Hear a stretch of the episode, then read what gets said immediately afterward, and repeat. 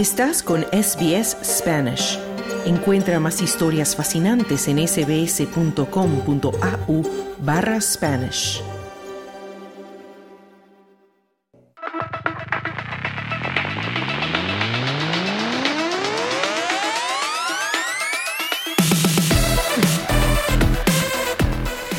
Ya llegamos al tiempo de los deportes y ya está con nosotros en la línea nuestro compañero Juan Moya. Hola Juan, ¿qué tal?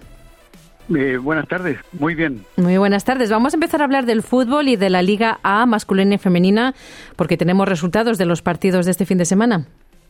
Claro que sí, eh, la séptima fecha del, en varones, el día domingo la cerró Adelaide United cayendo eh, 0 a 2 frente a Brisbane y el último partido del día domingo en una guerra de goles, Wanderers cayó frente al Melbourne Victory por cuatro goles a tres. Los cuatro goles los convirtió eh, Fornaroli. Bruno Fornaroli, el jugador uruguayo que también ha defendido a la selección de Australia, intratable está Fornaroli en siete fechas ya lleva convertido 11 goles. Goleador nato el uruguayo Fornaroli defendiendo al Melbourne Victory. Por su parte, en, eh, en damas, dos partidos cerraban la fecha también. Newcastle cayó frente al Sydney por 1 a 0 y Canberra, eh, con un marcador muy abultado, derrotó 5 a 1 a Brisbane Rovers. El puntero eh, de la competencia de mujeres es Per Glory y City comparten el liderato con 16 puntos. Muy bien. Nos vamos ahora a la Liga Española porque allí también ha habido partidos este fin de semana y ha habido una derrota del Barcelona bastante sorprendente. Sí, el Barcelona en el cierre de la, fecha número 16 perdió 2 a 4 frente al Girona y el Girona eh, es el puntero del fútbol eh, español con 41 puntos. Es sorprendente porque no está acostumbrado Barcelona a perder por un marcador eh, tan grande como dos goles de diferencia y 4 a 2. Es decir, la defensa no anda nada de bien en el Barcelona y la delantera peor. Pero también hubo un drama en el partido entre Granada y el Athletic. Eh, cuando se jugaba los 18 minutos el partido debió ser suspendido. En ese momento el Athletic ganaba 1 a 0. Eh, se suspendió producto de que un aficionado sufrió un paro respiratorio, un paro cardíaco y debió ser atendido eh, por, la, eh, por los médicos del, del, estadio y también tuvieron que pedir la ayuda de los médicos de, de los ambos clubes.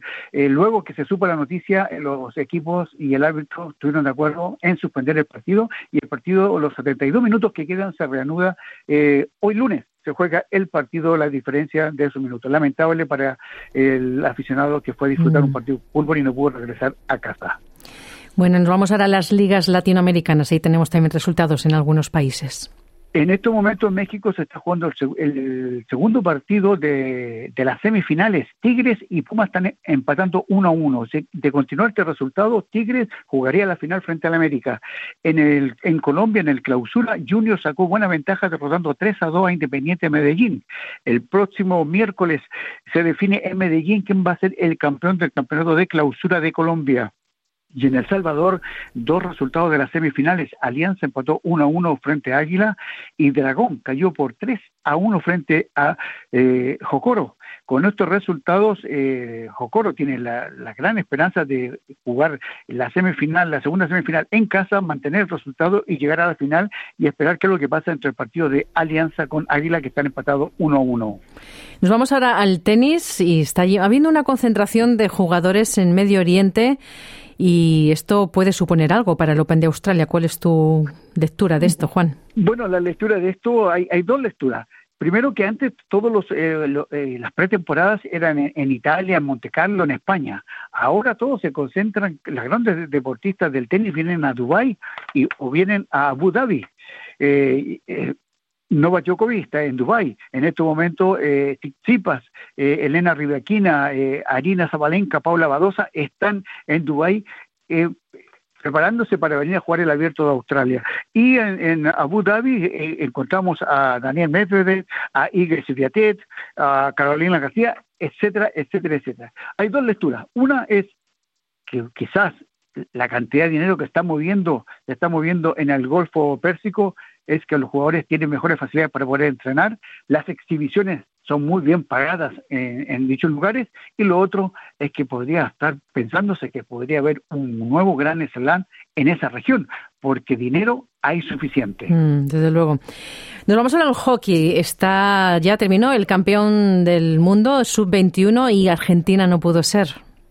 No pudo Argentina en la final del sub-21 de hockey femenino en césped eh, que se estaba jugó, que se jugó en Santiago de Chile. Argentina ganaba 2 a 1 el partido, pero no pudo mantener el resultado. Países Bajos empató eh, eh, empató 2 a 2, así terminó el partido y en la ronda de penales Países Bajos derrotó 4 a 1 a Argentina, así Países Bajos defiende el título ganado el año pasado en esta categoría y Argentina buscaba su tercer título en, en, la división sub-21. No se pudo, un gran partido de la Argentina, que quedan con medalla de plata, y Bélgica eh, se quedó con el tercer lugar, derrotando por 7 a 0 a Inglaterra. Nos vamos ahora al ciclismo. Está el ranking mundial femenino de ciclocross. ¿Cómo está? Bueno, eh, se está corriendo la Copa del Mundo y hay, carreras en diferentes lugares de Europa, con nieve, con frío, con lluvia. E, esta vez se corrió este domingo en el Val di Sole, al norte de Italia, en Trentino. Se corrió la, eh, carrera y la, ganó eh, Manon Becker de Países Bajos. Segundo terminó eh, del Carmen Alvarado, también de Países Bajos. Y aquí está la, la, noticia es que el ranking del ciclocross en estos momentos es liderado por Sailín del Carmen Alvarado con 195 puntos.